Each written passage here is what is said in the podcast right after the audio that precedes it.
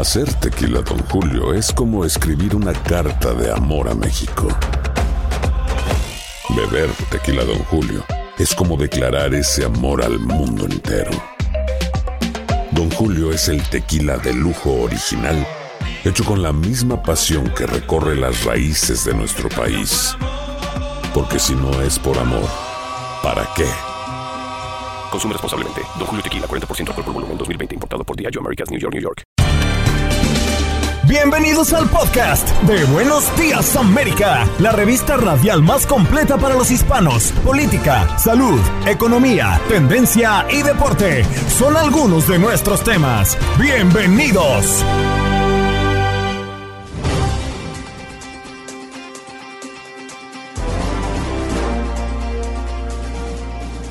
Hoy en Buenos Días América conversamos con la doctora Faride Ramos, quien nos explica el procedimiento para que Pfizer solicite la autorización de uso de emergencia a la FDA para su píldora antiviral experimental contra el COVID-19.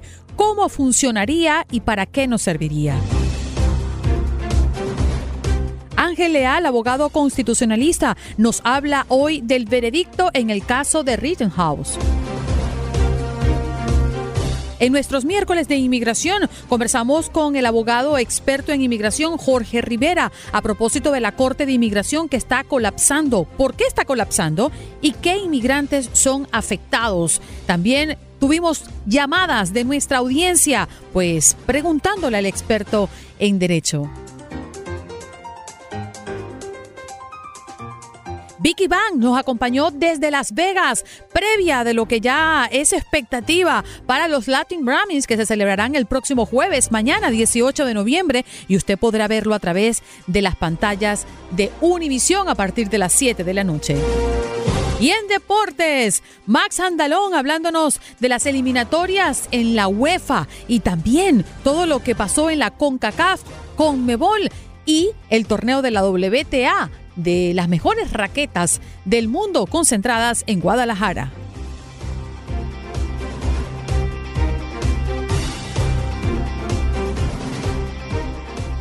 Vamos a darle la bienvenida a la doctora Faride Román, que nos viene a hablar de mm, caso de Pfizer, ¿no? Solicitando la autorización de uso de emergencia de la FDA para una píldora antiviral experimental contra el COVID-19. Doctora, un placer tenerla en el programa. Muchas gracias. Hola Andreina, muchas gracias por invitarme. ¿Cómo están? Yo creo que, que, la primera pregunta que se nos viene a la mente con referencia a esta píldora, ¿qué eficacia tiene? Sí, bueno, los estudios eh, que ya están en estadio 2 y 3 han mostrado hasta un 90% de eficacia. Disminuye de, por ejemplo, 10 eh, pacientes, 9 de ellos pueden disminuir hospitalización y tasas de muerte. O sea que tiene una, una alta tasa de efectividad. Faride, yo quisiera preguntarle para que nos, nos aterrice a quienes no manejamos los términos científicos ni, ni somos expertos. ¿En qué consiste lo más básico la píldora? Porque hemos oído hablar de vacunas, hemos oído hablar de otros tratamientos que han estado en, en, en, fase de experimentación. Recuerdo el tratamiento que se le aplicó al entonces presidente Donald Trump cuando él dio positivo de coronavirus. Sin embargo, sí. ¿esta píldora en qué consistiría?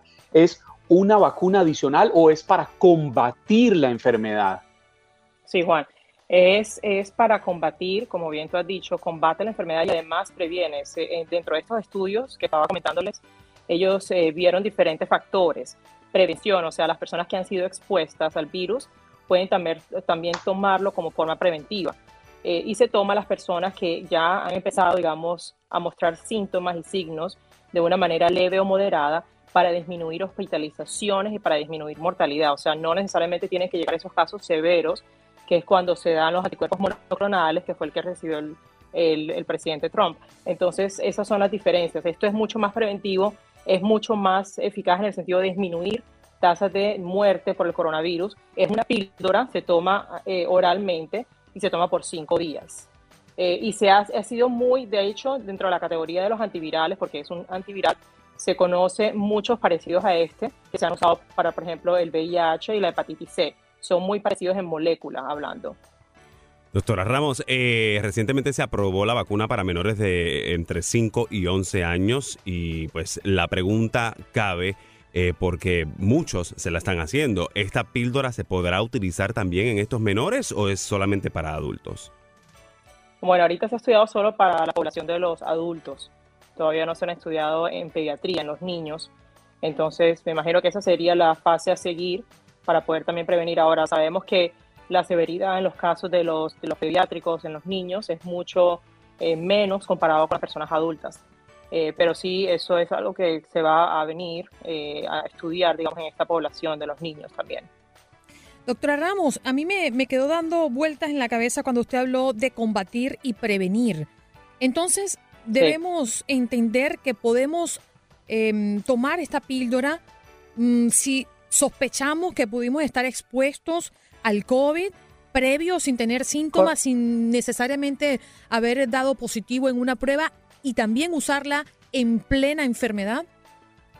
Así es, correcto. O sea, se usa como profilaxis, precisamente por eso es, digamos, lo promisorio que tiene esta píldora, porque se puede usar inclusive antes de desarrollar síntomas. Si ya la persona eh, tiene una alta sospecha de que estuvo expuesto o si sabe eh, con certeza que estuvo expuesto a una persona que fue positiva, mucho antes de que salga una prueba positiva, la persona puede empezar a tomarlo para disminuir la replicación del virus, porque eso es lo que hace exactamente la píldora, evita que se replique el virus y que llegue obviamente a afectar todos los órganos. Entonces ahí es cuando empieza con, digamos, en, ese efecto de prevención.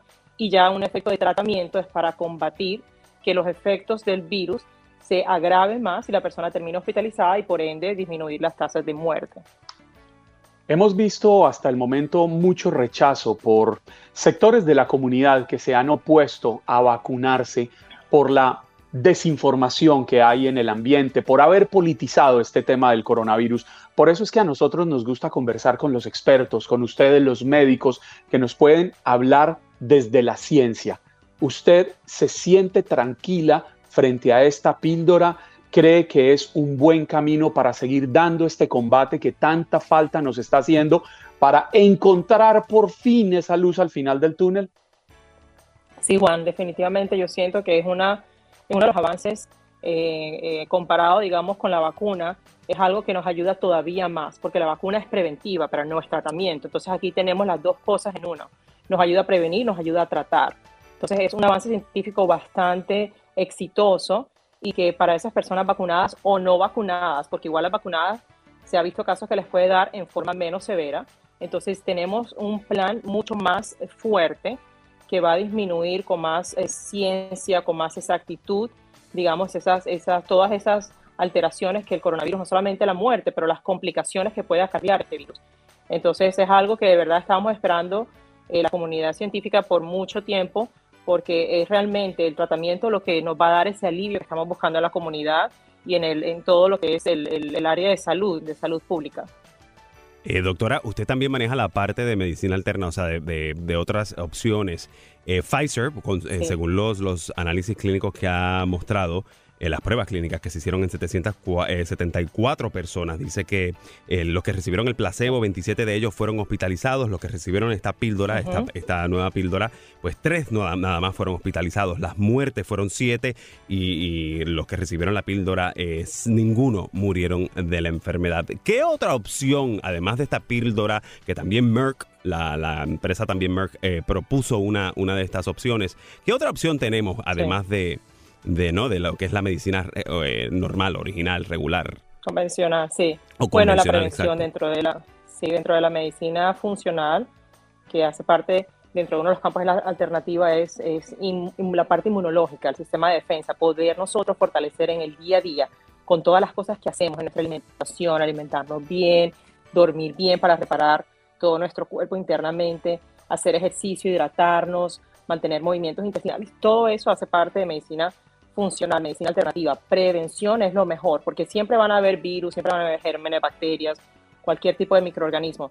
Si tomamos nuestros eh, alimentos de una manera adecuada, si vamos al médico, si nos hacemos nuestras pruebas, prevención es la clave. Entonces la idea no es eh, necesariamente ya pensar que la píldora es la salvación, es empezar eh, y, seguir todos los días haciendo buenos hábitos de vida, porque eso lo que realmente nos va a evitar más complicaciones y cualquier otro germen, microorganismo que esté en nuestra comunidad poder combatirlo eficientemente. Doctora, tengo dos inquietudes. La primera es si esta píldora es eficiente contra las variantes? Porque sabemos que mm, vamos conociendo una tras otra, pero ¿podría enfrentar esta píldora de igual manera al SARS-CoV-2, al Delta, al Delta Plus? Bueno, hasta ahora se han estudiado las diferentes variantes del virus y se ha visto que es igual de eficaz. O sea que hasta ahora tenemos una, una respuesta positiva al respecto. Eh, sí parece que va a, cubrir todas las variaciones del virus. Eh, las mutaciones siempre van a seguir y la idea es que obviamente a nivel científico siempre se van a seguir evaluando eh, las píldoras, medicamentos, cualquier tipo de químico que salga para poder determinar la efectividad. Pero hasta el momento todas las variaciones y mutaciones que se han visto del virus se ha determinado que sí puede combatir y sí puede prevenir ese tipo, eh, digamos, de variaciones que tiene. Y mi otra pregunta es si el coronavirus podría volverse resistente a los antivirales. Bueno, es una muy buena pregunta. Como cualquier tipo de medicamento, de compuesto químico, eh, todo depende del uso y mal uso del medicamento. Las personas una vez empiezan tratamiento, la idea es terminarlo, no es simplemente tomarlo y decir ya me siento bien, como por ejemplo los antibióticos, y decir ya me siento bien uno o dos días de tomarlo y suspendo. La idea es una vez empezamos tratamiento, son cinco días, terminarlo. Eso disminuye resistencia y eso disminuye también mutaciones que puedan aparecer y que el virus se vuelva resistente contra esas. Entonces, la idea es hacer tratamiento bien y obviamente seguir investigando dentro del punto de vista científico si llegase a haber un tipo de resistencia. Pero la mayoría de veces cuando hace resistencia a, químicos, a compuestos, es por eso, por la mala, mala adherencia al tratamiento. Sabe que semanas atrás, y le hago esta pregunta rápidamente antes de que el tiempo se nos acabe, semanas atrás veíamos cómo aparecían y aparecían y aparecían nuevas variantes. Incluso sentimos temor de que el alfabeto griego se nos fuera a acabar en algún momento de tantas variantes que salían. Sin embargo, últimamente, pues pareciera que esto se ha reducido, ya no salen con tanta rapidez, pareciera que han entrado en una fase de, o en una especie de congelador. ¿Significa esto que de pronto ya lo estamos logrando? Significa, lo más probable es que sí, porque también las tasas de vacunas, las personas que han estado infectadas también crean una inmunidad natural, eh, que obviamente varía con, comparado con las vacunas, pero ya estamos llegando más a esa inmunidad que estábamos buscando. Y en donde el virus entra en una fase plató, ya no siente, digamos, esa, ese, como estábamos al principio, que esa replicación era tan avanzada y tan rápida, entonces ya estamos más plató, pero al mismo tiempo no podemos bajar la guardia, porque cuando empieza en ese plató es cuando otra vez los picos, las personas empiezan a reunirse más, empiezan más los contactos directos, empieza nuevamente a replicarse, o sea, seguir con las mismas precauciones y esperar a que todos estos avances científicos se fortalezcan todavía más, que ya tengamos esta aprobación pronto, que podamos tener esto como realmente el tratamiento que estamos buscando y seguir usando nuestras precauciones, seguir vacunando a nuestras personas y poder de esa manera llegar a un, punto en donde va a ser parte como de la comunidad, porque realmente eso va a ser, como la influenza, siempre va a vivir con nosotros. La manera es como realmente nosotros vamos a vivir con ese virus. Ese es el ¿Cómo podemos controlarlo? Claro, y que no es un sustituto de la vacuna. Como lo podemos controlar de una manera óptima. Exacto, exacto. son varios factores, son varios puntos que todos en conjunto nos van a ayudar a ser satisfactorios nosotros como humanos y que no sea el virus el que prevalezca en nuestra comunidad. Que seamos nosotros y nuestra salud lo que esté primero. Muchísimas gracias, doctora, por estar esta mañana con nosotros. No sabe la cantidad de dudas que nos ha aclarado el día de hoy con referencia a la píldora. Un feliz día para usted. Con mucho gusto. Igual. Ella era la doctora Faride Ramos, que nos acompañó hoy para hablar de Pfizer y de lo que se podría estar viniendo en los próximos días con la aprobación de la píldora. Ya regresamos.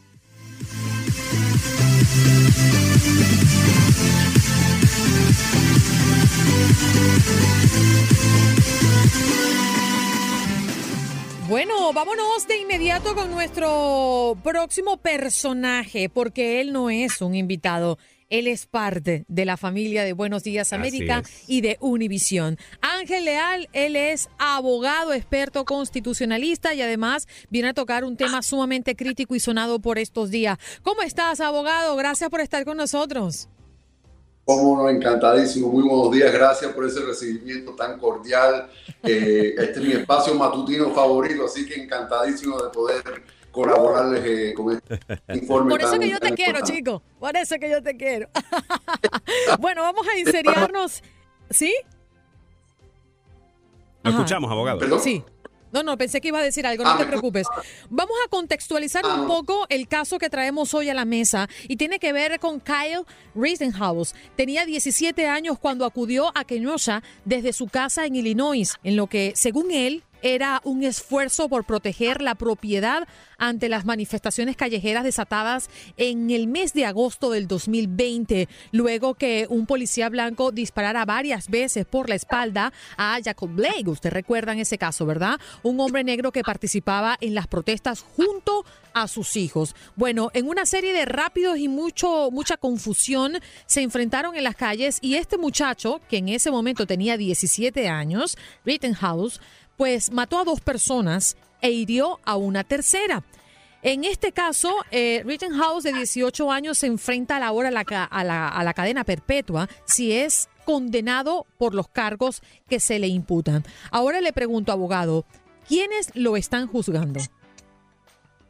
Bueno, en estos momentos está deliberando un jurado de 12 personas eh, que son sus eh, personas eh, de la comunidad que deben de tener el mismo tipo de razonamiento que pudo haber poseído él en el momento de eh, acometer los actos. Es una garantía constitucional de que uno tiene derecho a ser juzgado por personas de su propia comunidad. Y es lo, que- lo que está pasando. El jurado del- deliberó anoche hasta las 6 pm más o menos. El juez le dio descanso en la, en la noche. No está secuestrado el jurado, es decir, pudieron ir a casa, pero van a regresar hoy 10 am hora del este para seguir sus deliberaciones.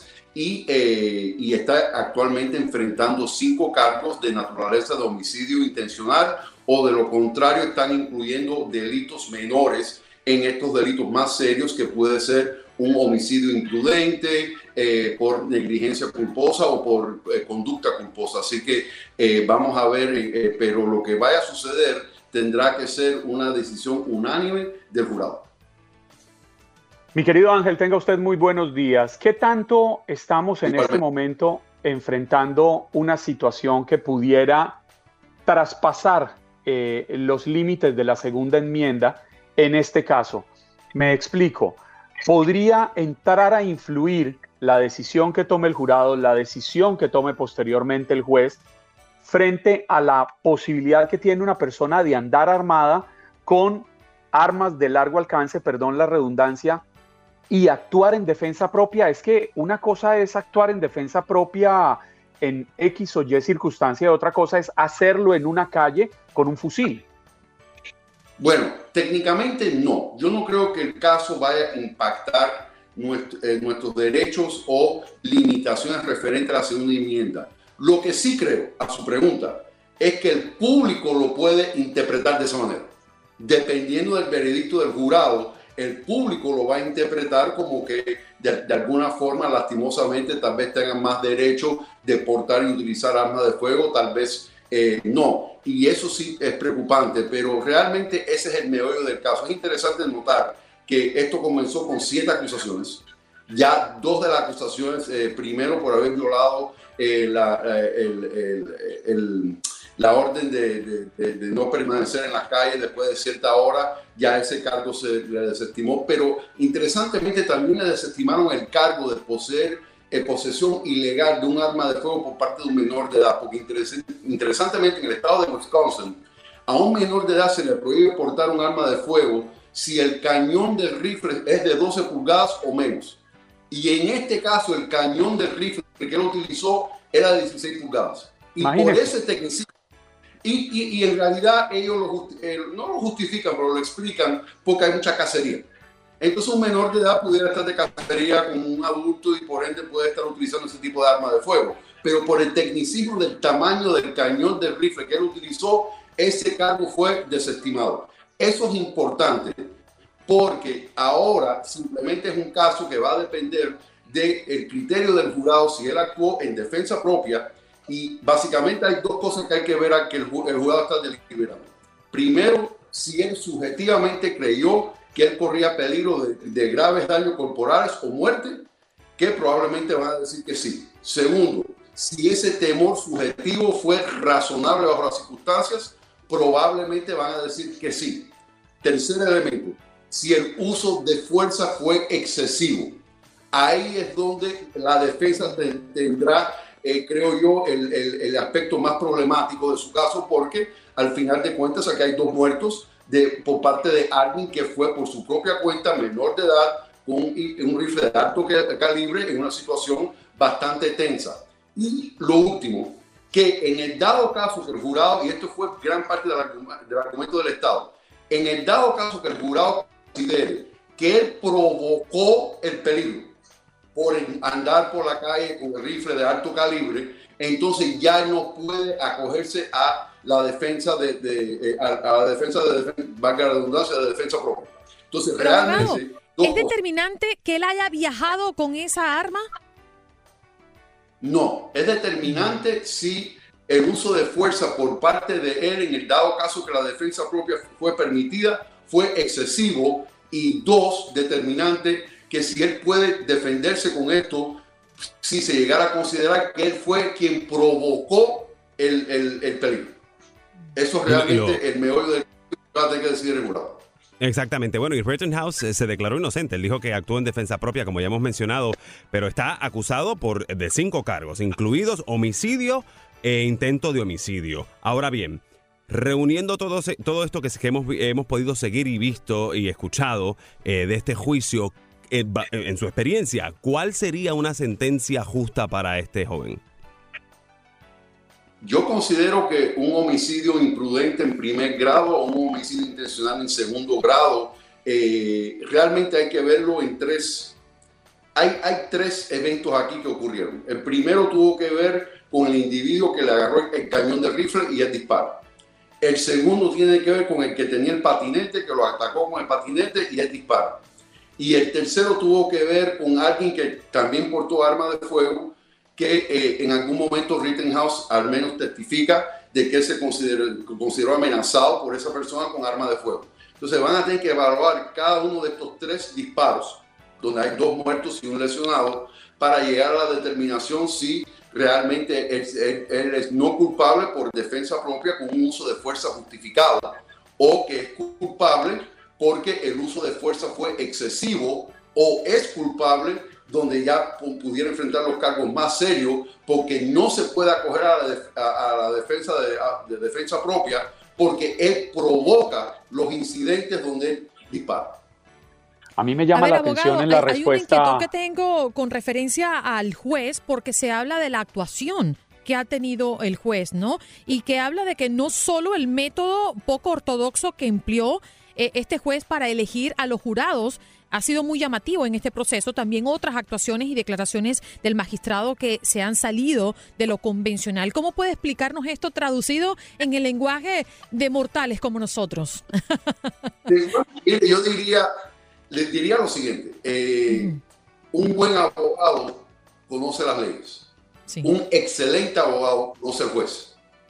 Hay que conocer ese juez. Ese juez no es nuevo. Ese juez está ahí hace muchísimos años y la fiscalía en su presentación con el mayor respeto pudieron haber cometido errores que fue lo que incomodó al juez porque cabe la posibilidad todavía y está bajo consideración que dependiendo si, aunque, o sea, el juez pudiera declarar un juicio nulo con perjuicio, es decir, que no tendrían la oportunidad de acusarlo de nuevo por presuntamente algunos errores que cometieron la fiscalía tanto en, tratar de introducir evidencia teniendo que ver con el privilegio de invocar el silencio después de haber sido acusado de un delito, que ellos hicieron preguntas referentes a eso, que es una garantía constitucional, y también introducir evidencia de actos eh, paralelos, pero no relacionados directamente con las acusaciones que él había prohibido que esa evidencia se, introdujera. Entonces, realmente yo entiendo que el público lo ve, no es, no es eh, fuera de lo común que un juez se pueda exaltar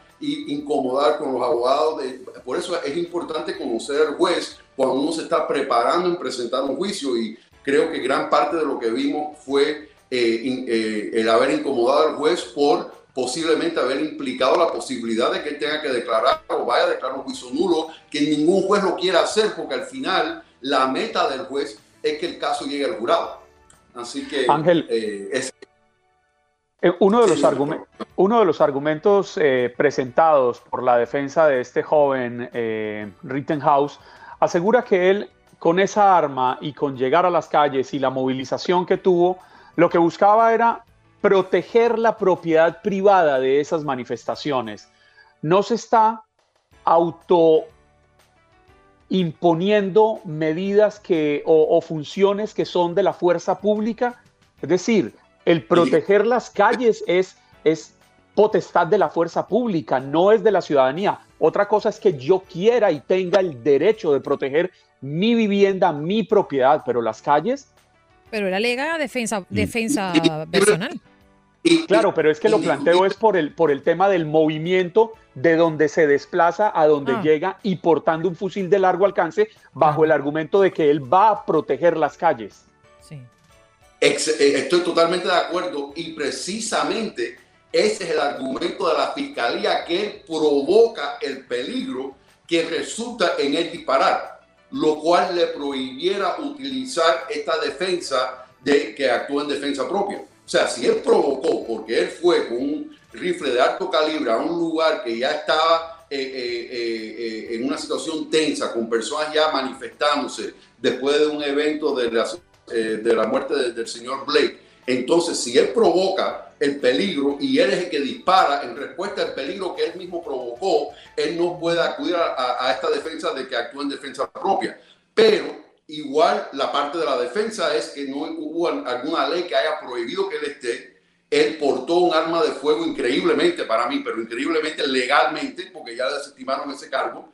Y si en algún momento alguien le agarra el cañón de rifle y él considera que él corre peligro inminente de grave daño corporal o muerte, él dispara. Otra persona lo agrede con una patineta, él argumenta que si no dispara igual el grave daño corporal o muerte. El tercero estaba armado. O sea, y ahí es donde está el conflicto de, este caso, el conflicto legal. Si es justificado una defensa que actúa en defensa propia y que hubo un uso de fuerza no excesiva bajo las circunstancias o que él ni, siquiera pueda acogerse de esta defensa porque él provoca el evento por lo que acabas de decir, porque él no es socorrista, él no es un ENT, él no es bombero, él va para allá presuntamente para defender una propiedad que no tiene nada que ver con la propiedad de él, donde no le invitan a participar ni a defender la propiedad ajena. Entonces, ahí eso es lo que el jurado en estos momentos va a estar, en pocas horas, va a estar deliberando para determinar el futuro de este joven, enfrentando cinco cargos bastante serios que pudiera enfrentar cadena perpetua en el caso del homicidio eh, Abogado, hasta 30, 30 segundos. Una pregunta de un oyente, Leo González, que quiere saber si el tener un buen récord criminal eh, del acusado le ayuda para evitar una sentencia muy grande, ¿sí o no? No, lo que sí le ayudaría en el caso de ser hallado culpable en la determinación de la sentencia pero no en la determinación de culpabilidad o inocencia. Muchas gracias, abogado, por estar esta mañana con nosotros. Ya lo extrañábamos. No, y de igual manera, encantado de saludarles de nuevo. Gracias por la invitación. Ángel Leal, él es abogado constitucionalista y hoy nos viene a hablar de este tema que ha sido muy, muy sonado en el país eh, con referencia a este muchacho, Rittenhouse. Ya regresamos.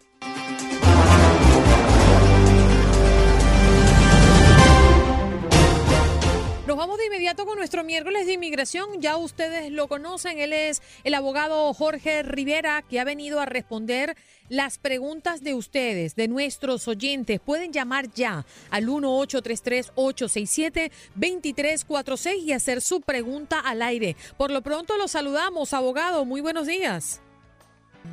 Vamos a conversar con él si nos ah, conectamos con Jorge. Ahora sí, abogado, ah, ahora sí lo escuchamos. Buenos días. ¿Qué tal? ¿Cómo están? Aquí feliz de estar con ustedes como siempre, con noticias y las preguntas y respuestas, que es lo más importante para nuestra gente. Pero antes, estamos esperando ya sus llamadas, así que háganlo ya en este momento, 1-833-867-2346, si quiere hacerle preguntas al abogado experto en inmigración. Por lo pronto, abogado, la Corte de Inmigración está colapsando. ¿Por qué está colapsando y qué inmigrantes son afectados directamente por esta situación?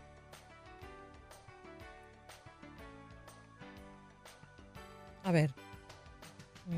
No lo escuchamos. Abogado, no lo escuchamos. Ahí se volvió a salir. Ahora sí, ahora sí. Ahora sí, abogado, adelante. Sí. Bueno, la Corte de Inmigración ha roto récord de todos los tiempos, llegando al 1.5 millones de casos Andreina, Juan Carlos, Eric, no tienen suficientes jueces, no hay suficientes cortes, las personas esperan años para sus audiencias y el problema no está mejorando, está empeorando. Pero esto de las cortes de inmigración no es nuevo, ¿no, Jorge? Es un fenómeno que ya viene con años de retraso. Si a mí no me falla la memoria, comenzó en el gobierno de Barack Obama cuando aquel, aquella llegada masiva de niños a la frontera lo que obligó al gobierno federal en aquel entonces a movilizar a los jueces y oficiales precisamente a la frontera sur, iniciando este represamiento que, como usted dice, ya lleva más de un millón y medio de personas. Y el punto, tienes toda la razón, Juan Carlos, y lleva años el problema, pero no le encuentran una solución, no mejora. Y ahora que han comenzado a poner a todas las personas en proceso de deportación que, que llegan a la frontera, y acabo de ver otra noticia, que inmigración ya no va a soltar a personas sin cita en su corte de inmigración.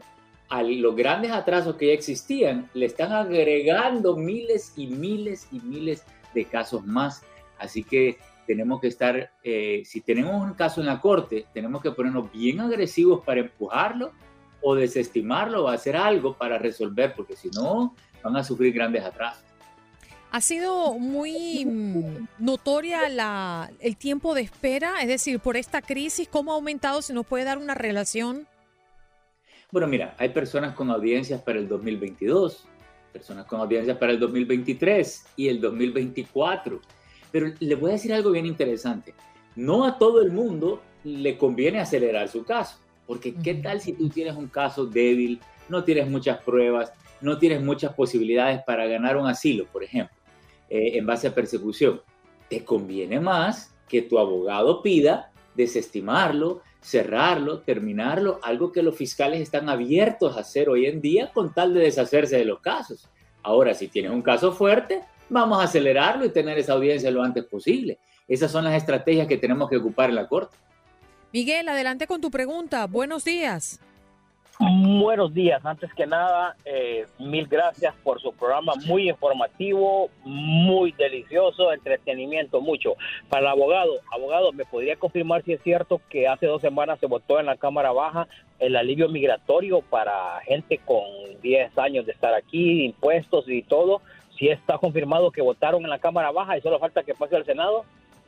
Sí, eh, es correcto. Eh, lo aprobaron en la Cámara de Representantes, pero eh, en el Senado es donde se pone más difícil la cosa, porque ahí es a donde se van a, reunir con la parlamentaria. No tenemos noticias, le hemos estado esperando desde la semana pasada a ver si ella va a permitir, Elizabeth McDonough, que incluyan ese paquete de inmigración dentro de la negociación de la infraestructura humana que están proponiendo los demócratas. Bien, vámonos con Juan, que también tiene pregunta. Nos ha llamado al 1-833-867-2346. Adelante, Juan. Muy buenos días, abogado. Buenos días, Juan. Buenos días, abogado. Ok, mi pregunta es, tengo 33 años de ser residente, pero debo el su support. Eh, la vez pasada, hace como 10 años, le pregunté a un abogado y me dijo que no me hiciera ciudadano porque me podían quitar el pasaporte. Eh, me quitan los cinco taxes, pero ya empecé a retirar, pero en el retiro no me han quitado ningún centavo. Mi pregunta, ¿me conviene hacerme ciudadano, sí o no? Juan, ha llamado al lugar correcto en el momento correcto, porque te voy a dar el mejor consejo. Tú te puedes hacer ciudadano, pero lo que tienes que demostrarle a inmigración es que tienes un arreglo de pagos, ¿ok? Si es que te lo están deduciendo de los impuestos por un arreglo con la corte, con los juez, eh, con quien sea, pero demostrarle que tú estás pagando tu child support de alguna forma u otra, si puedes documentar eso, te dan tu ciudadanía. Bien, éxito, Juan. Vámonos con Mario. Adelante, Mario. Sí, buenos días. Este, hablo de Texas, este, mi pregunta es al abogado, yo estoy, este, eh, tengo 15 años de estar acá, he pagado taxes y todo, pero fui deportado. Ok, eh, Mario, la pregunta es, ¿tú fuiste deportado físicamente y regresaste a los Estados Unidos o te deportó un juez de inmigración y nunca saliste? No, me, no me deportó un juez, pero salí. Me fui, luego me regresé, ya tengo 15 años de vuelta acá y ya no he tenido problemas. Si te deportó un juez, te aplicaron un castigo, hay un castigo de 10 años, ¿ok? Y tú dices que saliste del país. ¿Cuánto tiempo tú pasaste fuera de los Estados Unidos? Pasé dos años nomás. Ok. Entonces tú tienes algo que se llama un, un reingreso después de una deportación. Y cuando eso pasa, ya son más limitadas las opciones que tenemos. Y solo son cuatro realmente. Es el asilo, la ley de 10 años, la visa U como víctima de crimen o si el regreso fue relacionado a violencia doméstica. No hay otras soluciones a menos que pase 10 años fuera del país, que obviamente no queremos.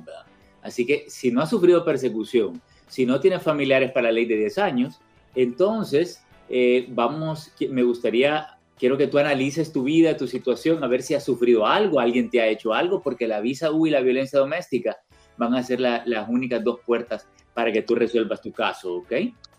Qué alegría sentimos de poder ayudar a nuestra comunidad, a nuestra gente, gracias a la labor del abogado Jorge Rivera, que como cada miércoles nos acompaña para responder a sus preguntas. Aprovechen este espacio que tenemos acá en Buenos Días América todos los miércoles, miércoles de inmigración. Adelante, Rafael, con tu pregunta.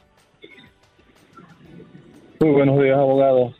La pregunta es, después que le aprueban a uno el 601 y le hacen las huellas, ¿qué tiempo se demora uno en, recibir alguna otra notificación de inmigración?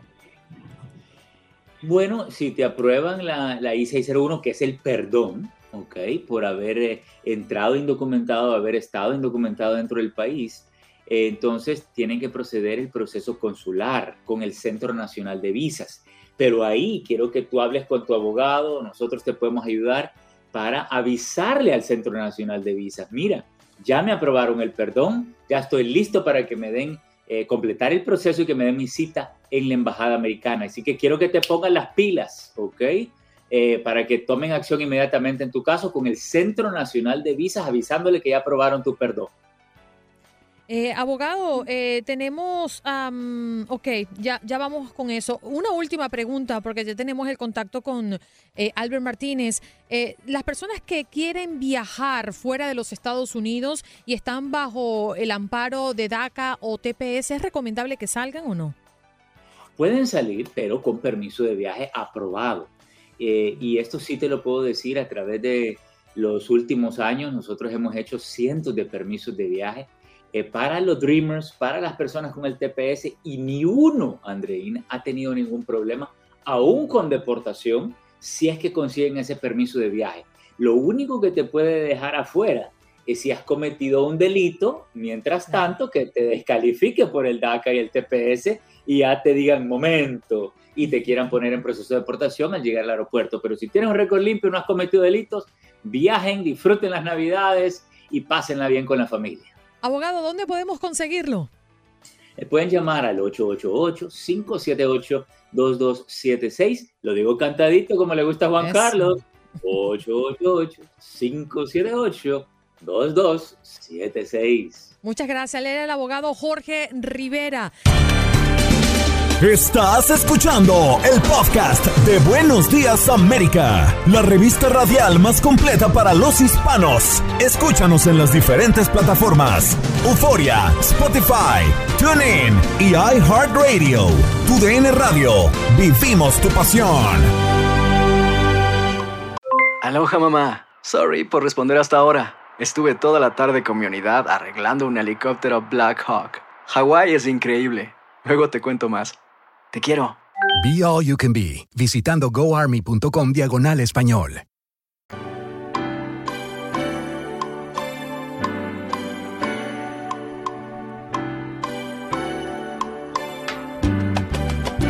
Y eso suena la víspera de los Latin Grammy porque sabemos que Rubén Blades será homenajeado el día de hoy como persona del año, parte de mm, esta dinámica que sostiene los Latin Grammy un día antes justamente de la gran gala. Para conversar de lo que está ocurriendo en Las Vegas, Vicky Van, mejor conocida como La Chama en el sur de la Florida. Vicky, gracias por estar con nosotros esta mañana. Good morning. Hello, gracias a ustedes. Estoy aquí escondida como que entre baños. y en el Hotel de Las Vegas, porque esto es una locura, señores, lo que ustedes van a ver el jueves a partir de las 7 de la noche en las pantallas de Univision. Vicky, ¿qué ha pasado alrededor de los Latin Grammys? Eh, ¿Qué has visto, los artistas que han llegado, eh, a los que has entrevistado? Porque sé que has estado muy dinámica durante estos días. Mira, escuchando a Rubén Blades ahí de fondo, hoy es el evento de la persona del año, Person of the Year, que va a estar homenajeado al gran Rubén Blades, eso va a estar buenísimo. Sé que por ahí van a estar muchos de sus amigos apoyándolo, entre ellos Juan Luis Guerra. Así que de verdad que eso va a ser una noche espectacular. Les contaré mañana detalles y foticos del asunto. Vicky, a mí cuéntame lo que no se- lo que no puede ver la gente, lo que no, que, que- que has visto tú ahí, que, cuántos días llevas en Las Vegas y qué has visto que puedes decirnos, miren, a- a- andaba Gloria Estefan por ahí medio desarreglada. Y te digo Gloria Estefan porque va a estar, ella es quien encabezará el, el- el acto de apertura de esta celebración mañana, eh, 18 de noviembre, allí en Las Vegas. ¿Quién anda Mira, por ahí he visto, yo, yo, todos andan encapuchados. Tú sabes que aquí en los hoteles, además modo casino, aquí uno se mete, mira, yo estoy transmitiendo en este momento desde un baño de una suite. Porque aquí la cosa es así, uno se mete en el rincón que puede conversar. Aquí todos los artistas están como encapuchados, entonces andan con unos lentes de soles grandotes para que nadie se dé cuenta que están gastando el billete que el casino. Los ¿Mm? adelantos de la disquera se los están gastando en el casino. O sea que literal los has visto sentaditos ahí en las mesas jugando sus barajitas y haciendo su blackjack. Los he visto. A uno que vi que me, que me emocionó mucho fue a Camilo. Estuvo ayer Mm. conversando con nosotros. Él no lo vi en el casino. Ustedes saben que Camilo es un buen muchacho que se porta bien. Pero Camilo eh, anda por ahí con Eva Luna. Estuvo dando entrevistas y en una entrevista dijo que él es el que cocina en su casa. Mm. Que Eva Luna nada más hace galletas, que él es el que cocina, lava y plancha. Así que si alguien tenía todavía duda de que Camilo era el hombre perfecto, pues ayer lo aclaró. Pues se equivocaron. Ay, Digo, perdón, sí, están en lo No, qué belleza. Camilo con 10 nominaciones lidera Sí. la lista de galardones. Ese es el colombiano de 27 años que compite con Vida de Rico, una canción que me encanta, Buenísimo. a la canción del año y a la grabación del año y con mis manos por el álbum del año. ¿Qué- ¿Cuál es la gran expectativa del día de mañana en la gran gala, Vicky? ¿Qué es lo que ha generado mucho más eh, atracción para las personas que lo están esperando? Mira, mi André, obviamente Bad Bunny, no podemos dejarlo por fuera. Este, hay gente que lo adora, hay gente que no tanto, pero Bad Bunny es una sensación, va a estar presente este año en los Latin Grammys, así que eso va a estar bueno también. Está por el lado de- del género regional mexicano, hay una cantidad de bandas, está Grupo Firme, está Calibre 50, están Los Sebastianes, eso va a estar buenísimo también, Los Dos Carnales. Anda por ahí también Osuna, eh, el Negrito Ojos Claros siempre deja mucho de qué hablar. Y bueno, hay, hay presencia de las chicas también. Y por supuesto, yo creo que el, el acto más esperado de la noche es Patria y Vida, que es esta canción que está nominada como mejor canción del año y que se van a estar presentando Yotuel, El Funky, Gente de Zona, todos en el escenario de los Latin Grammys. Ahora, yo sí quiero que si tú estás en esa alfombra mañana, donde quiera, por cualquier huequito que te puedas meter, si tú nos consigues una foto o un videíto con Cristina Aguilera, serás, y se, pero por siempre, la gran estrella. Quiero, después de 20 años, vuelve a cantar en español, va a estar con Nati Peluso, va a estar ahí haciendo su acto, así que por ti y por André lo hago, prepárense. Mira, Vicky, para mí particularmente creo que uno de los momentos más esperados y por eso voy a estar muy puntual frente a las pantallas de Univision es el show que va a ofrecer Diego Torres y Gloria Estefan en la apertura de, de la gala. Sí, tuve, tuve la oportunidad de ver un pedacito de los ensayos. No puedo dar mucha información porque tú sabes que yo me colego, yo me colego y, veo por ventanitas. Pero de verdad que es uno de los actos más esperados. Todo va a estar espectacular. Además que lo bonito de los Latin Grammys es que hay gusto para todo el mundo. No importa de dónde eres, no importa qué tipo de, de música te gusta, vas a tener tu espacio y tu pedacito en los Latin Grammys este jueves a partir de las 7 de la noche. Así mismo es, y Mane de la Parra precisamente estará presentando Noche de Estrellas a partir de las 7 de la noche, 6 Centro, y por supuesto la conducción estará a cargo de Rosalind Sánchez, Carlos Rivera y Ana Brenda Contreras, eh, quienes estarán amenizando esta noche y asegurándose que usted en casa sentadito frente a ese televisor se la pase rico, sabroso. Vamos a estar Andreina Gandica sentada también viendo este programa y, el jueves prometido, ¿eh? Vamos a estar, habla- estar hablando también nuevamente con, con Becky para que nos cuente a ver qué tiene por ahí. Ojalá que el viernes, ¿no? Nos pueda traer esa Ah, bueno, fotito no sé, esa maldad no sé si se la voy a hacer a Vicky, pero Vicky sabe que contamos con ella para cuando ella pueda. Y prometo la próxima vez buscar un espacio un poco más chévere para transmitir sin tanto eco. Lo que pasa es que ustedes saben que esto aquí es una Sí. corredera. Además, No, estamos no, lo tres horas- comprendemos. o sea, estamos horario Vegas, estamos arrancando a las 2 de la mañana y bueno, las ojeras no son de gratis. Pero tú siempre bella, mi amor. A ti no- en los años eres. ni la noche te pasa por encima. El compositor Armando Manzanero será reconocido también mañana por la noche en esta entrega número 22 de los premios. Vicky, te dejamos, pero te agradecemos. Mañana lo volvemos a hacer, que estamos más cerca de la gala y ya pues habría pasado eh, el homenaje hoy a Rubén Blades. Muchísimas gracias. Los quiero, gracias por tenerme. Chao, mi Gracias. reina. Vicky Van con nosotros desde Miami para Las Vegas, el escenario que estará sirviendo mañana a los Latin Grammys. Usted no se lo puede perder. Mira, Juan Luis Guerra, Flor Estefan, Oh, Diego Torres, homenaje a Armando Manzanero, eh, Cristina Aguilera. Va a estar buenísimo. Usted no se lo puede perder. Ahí está, es. el homenajeado del día de hoy. Él era la causa de una discusión familiar, de la que nos enteramos al oír al Señor gritar. La liga se gana partido a partido. Partido a partido. En Buenos Días América. Contacto Deportivo.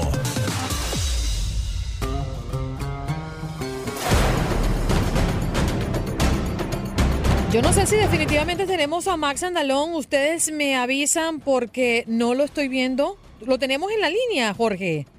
No lo tenemos. Bueno, definitivamente el fútbol y Qatar, que lo tenemos muy, pero muy cerquita. Con los resultados, al menos de las eliminatorias de la Conmebol en los partidos del día de ayer. Bolivia le ganó a Uruguay y vaya cómo le ganó un 3 por 0 por el pecho. Venezuela que cayó ante Perú eh, 2 por 1 en la ciudad de Caracas.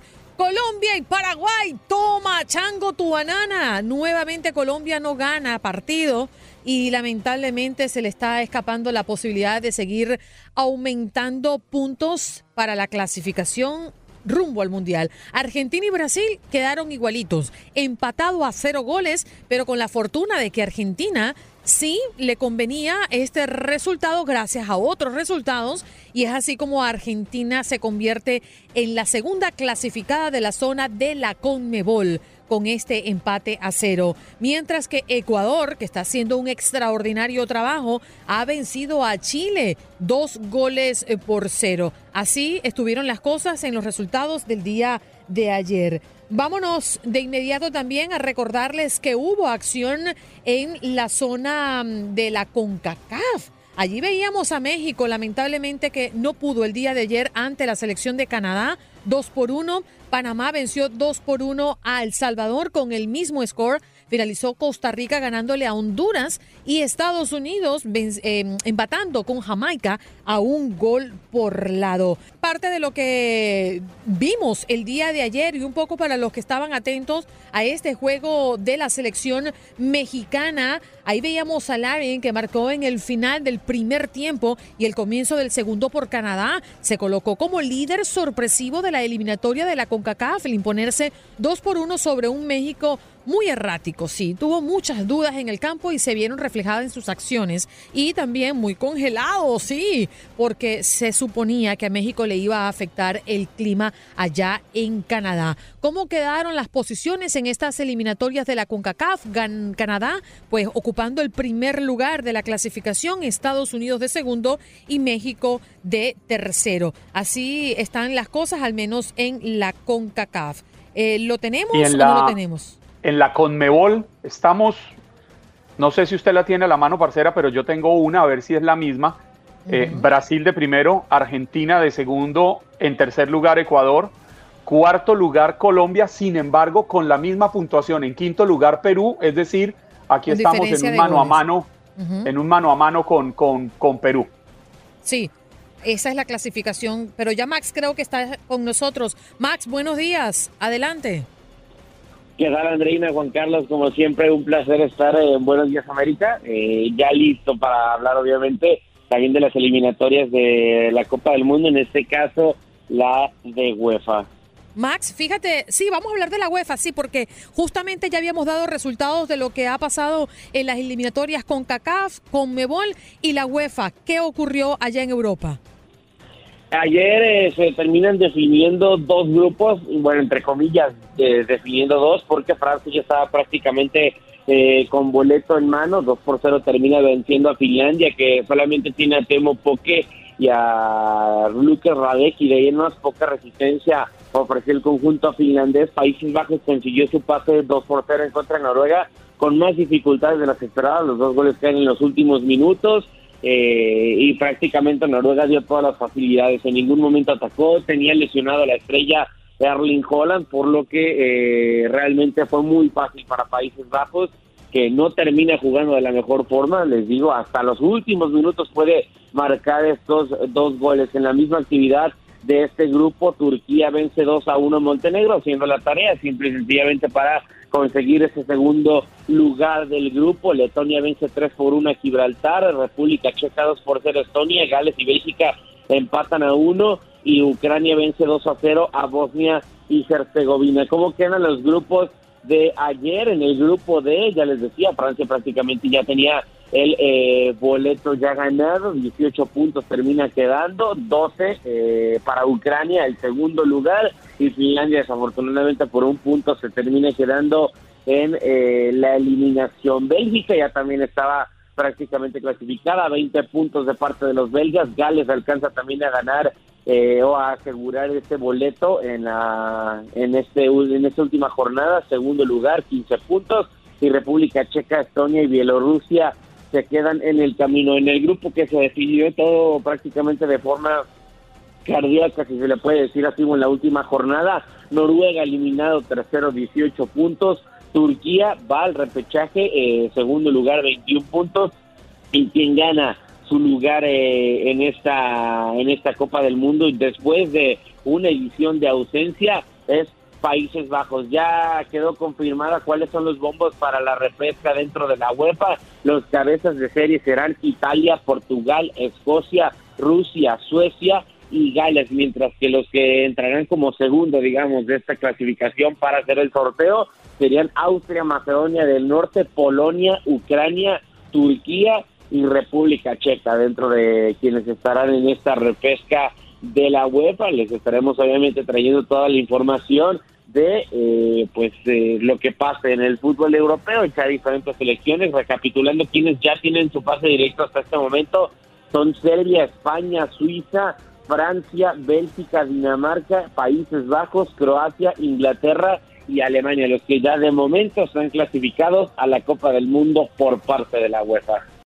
Las mejores raquetas están desafiándose allí en Guadalajara. Max, cuéntanos ya viene, lo decían, prácticamente las mejores tenistas del mundo se, están disputando un título más, el WTA Finals en eh, Guadalajara. Ya, eh, pues ni siquiera ya nos encontramos, sino más bien ya terminamos o ya terminó la ronda de semifinales eh, con las mejores tenistas del mundo, hablando del apartado individual, se jugaron las dos semifinales justamente el día de ayer. Primero se enfrentaron a Net Contaveit y María Zakari, que termina ganando a final de cuentas eh, con eh, parciales de 6 a 1, 3 a 6 y de 6 a 3 a favor justamente de esta tenista. Zakari María es eliminada desafortunadamente para su causa. Y pues en la otra semifinal, la que digamos llamaba más los reflectores, tanto por... Eh, pues porque eran las favoritas del público, las dos españolas, en este caso Paula Badosa y Garbiñe Muguruza se termina definiendo esta semifinal a dos sets, 6-3 y 6-3 ambos. Eh, Garbiñe Muguruza termina pasando a la final y digo, afortunadamente para el público de Guadalajara porque eh, eh, termina festejando el pase semifinales con la playera de la selección mexicana. Eh, Eso vi, Max. la verdad que parece sentirse muy a gusto ella en México. Sí, sí, sí, eh, y no solamente ella, también el público parece que la, la ha recibido bastante bien, que la quiere bastante y pues justamente eh, en las gradas del estadio Akron de tenis se podía observar que era pues Gardiñe Muguruza la principal eh, apoyada, digamos, eh, por el público. Hablando de la modalidad de, de dobles, eh, la dupla formada por eh, Su Fie y Elise Mertens se termina clasificando a la, a la final. Por parciales de 6-2 a 6-2 terminan venciendo a Shuko Aoyama y a Ena Shibahara, eh, 6 a 2, 6 a 2, ya lo decía, y también hay otra eh, semifinal, Bárbara Kreshikova y Katerina Siniakova terminan venciendo en parciales de 6-3, 6-3, y bueno, mejor dicho, 3-6, 6-3 y 10-6 a Demi Schurz y a Nicole Melichar, por lo que ya tenemos finales tanto de modalidades singles como de dobles para el WTA Finals. Eh, ya lista, obviamente, el estadio Akron justamente para recibir la final. Esperemos que todo esté de la mejor forma y pues eh, les estaremos obviamente contando lo mejor de la actividad de este torneo. Rápidamente eh, regresamos eh, al fútbol porque había otro, hay otro torneo internacional que se está llevando a cabo en suelo mexicano, la o que se llevó a cabo porque ya terminó la Revelations eh, Cup, cuatro selecciones, México, Estados Unidos, Colombia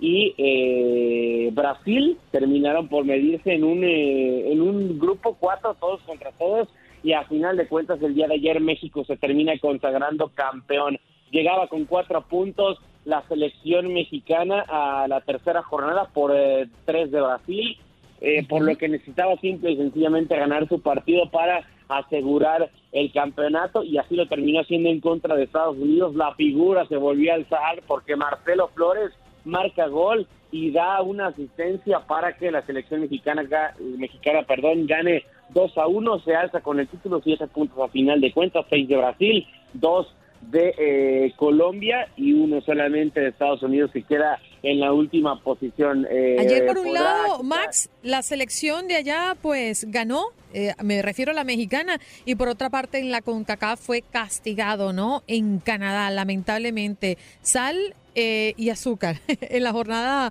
futbolera ayer para las selecciones de México. Muchas gracias, Max, por estar con nosotros. Ya saben, como siempre, un placer estar en Buenos Días América. Bien, vámonos. Gracias, Max. Nos vamos con César Procel desde Houston. Buenos días, César. ¿Cómo te ha ido? Eh, a mí muy bien, muchas gracias, eh, compañeros. Andreina, Eric, muy buenos días. Oye, ¿qué pasó con Juan Carlos? ¿Se hizo el desaparecido? ¿Dónde Sabía que venías y se fue. Le apagamos la luz, el agua y el teléfono, todo. No puede ser posible. Oye, yo tengo un reclamo para Eric, porque veo que Eric siempre prende, prende la dinamita, pero ya cuando siente que va a explotar, se la avienta a alguien más y no contesta. O sea, Qué buen, comprométete, Eric. buen Necesitas observador. compromiso. Yo le dije bien tempranito, si vas a arrugar, o, o si, si, si vas, a- ¿cómo es que dije? Si, si, si no vas a planchar, no arrugues, ¿no? Ah, me Algo acuerdo así que me le dije. dijiste. Pero eso, eso, sí- eso es una buena técnica para encender Como el debate, mercado. dejar que la gente Con- Se maten Como en el Se mercado maten. de las frutas y verduras, si no compras, no mayugues. Esa- bueno. Ah, no mira, ve, ese es otro No, dicho. no, oye, no, no, no sé qué es César, que lo salvé dos veces el, pa- el pasado viernes, no el lunes. Te salvé dos No, veces del ya tremendo estoy- más randiazo ya que te iban a dar. allá del bien y del mal. Yo ya, este, ya estoy curado de espanto. Yo, yo- yo me he dado cuenta que César Procel es un hombre que no le tiene temor Ah, a sí. nada, ni a nadie, ni a Dios le Él- tiene temor. ¿Estás seguro que no le tienes temor a nada? Ni a Malamén. ¿Cómo está el Eh, microondas? ¿Lo sigues usando para preparar el desayuno de tus hijos? Mira, mis hot pockets, déjalos Ah. en paz. Eh, mis hijos prefieren cereal en las mañanas, así que eso me sale, eso me sale muy bien. Y el bip bip que se escuchaba al fondo el día, el día lunes, no te haga, ¿viste? Te dije que no, que no Me hicieron madrugar, tenía hambre, ¿qué quieres? Oye, César, hay un tema bien serio, ¿no? Con los padres de familias que están muy enojados por libros de contenidos explícitos disponibles en las propias bibliotecas escolares. ¿Qué es lo que tienen estos libros y qué tan, tan, tan fuerte ha sido la opinión pública al respecto? Pues mira, hay dos distritos escolares en, en el área de Houston. Uno es el distrito escolar de Katy ISD, el otro es el de Waller ISD. Eh, al parecer, padres de familia en varias de estas escuelas, eh, de estos distritos, se encuentran sumamente molestos debido a que hay libros disponibles en la biblioteca de sus respectivas escuelas, pero según los padres, estos libros contienen material sexualmente explícito y hasta obsceno. Apenas la semana pasada, por ejemplo, en Waller, varios de los padres se quejaron de que el distrito eh, había un libro en particular llamado Beyond Magenta, que Transgender Teen Speaks Out, que se trata, que es parte del currículum escolar de décimo grado y se trata de violencia entre parejas adolescentes, pero los padres no quieren ese libro en la escuela. La Agencia de Educación de Texas, en respuesta a estas quejas, se, se juntó con la Mesa Directiva de Educación y dicen que llegan a ciertos estándares de materiales de instrucción, pero que los libros disponibles en las bibliotecas son ordenados por cada escuela individual. Entonces, por el momento, los libros en el distrito de Waller, en este caso el de eh, este que te mencioné, el de Beyond Magenta, lo tiene solamente disponible el director en su oficina y para ser utilizado tienes que firmar autorización, mientras que en el distrito de Katy ya eliminaron eh, estos libros de la biblioteca, no están disponibles según lo que reportan. Los libros, eh, lo que estaba leyendo es que no son necesariamente fotografías, sino que son descripciones, son, es texto, es descripción textual de, de situaciones de índole sexual y es lo que no les pareció a los padres de familia. Los libros son eh, Me and Earl and the Dying Girl, The Breakaways. Pero cuando hablas de índole sexual y me hablas de violencia entre los adolescentes, o sea, me, parece que hay dos cosas muy diferentes sí, exacto, allí. Porque son, son dos distritos diferentes. Entonces, el problema con el de Waller es el, el, libro particular de, de violencia eh, sexual o violencia entre parejas adolescentes. Pero al Ah, parecer tiene que ver con el transgénero. Y en el, en el sitio de Katy, en, la- en el distrito de Katy, son libros de descriptivos sexualmente. Ese es el problema. Mm. Lo que pasa es que también uno como padre, yo no sé, César, ¿cuál- ¿qué edad tienen tus hijos? Ah, no, el, el el ma- el mayor tiene ocho años. No, no tengo, Ah, ahorita, ahorita no tengo que preocuparme tanto por esa parte, pero eh, es otra situación. Eh, creo que los latinos no tenemos esa, eh, esa mente tan abierta como para hablar de sexualidad con los hijos aún. Y, y es importante porque creo que si los, los, los hijos de uno ya están acostumbrados o entienden el tema, no se van a emocionar, por decirlo de esa manera, con textos explícitos. No sé, no sé si me explico. Sí, sí, claro. Lo que pasa es que no es lo que se dice, sino cómo se dice. Habría Correcto. que revisar, ¿no? Cómo está plasmada la información eh, y cómo se maneja, porque entendemos que estos temas, como lo han dicho muchos de nuestros expertos psicólogos que han pasado por el programa, hablar de cuándo se dice tal cosa y cubrir sobre todo la inquietud de estos temas del niño, porque a veces que el niño te pregunta algo muy específico y debes responderle con toda honestidad, pero quizás no tienes que ser tan explícito porque no tiene la edad para digerirlo. Entonces yo creo que eso va acompañado, ¿no?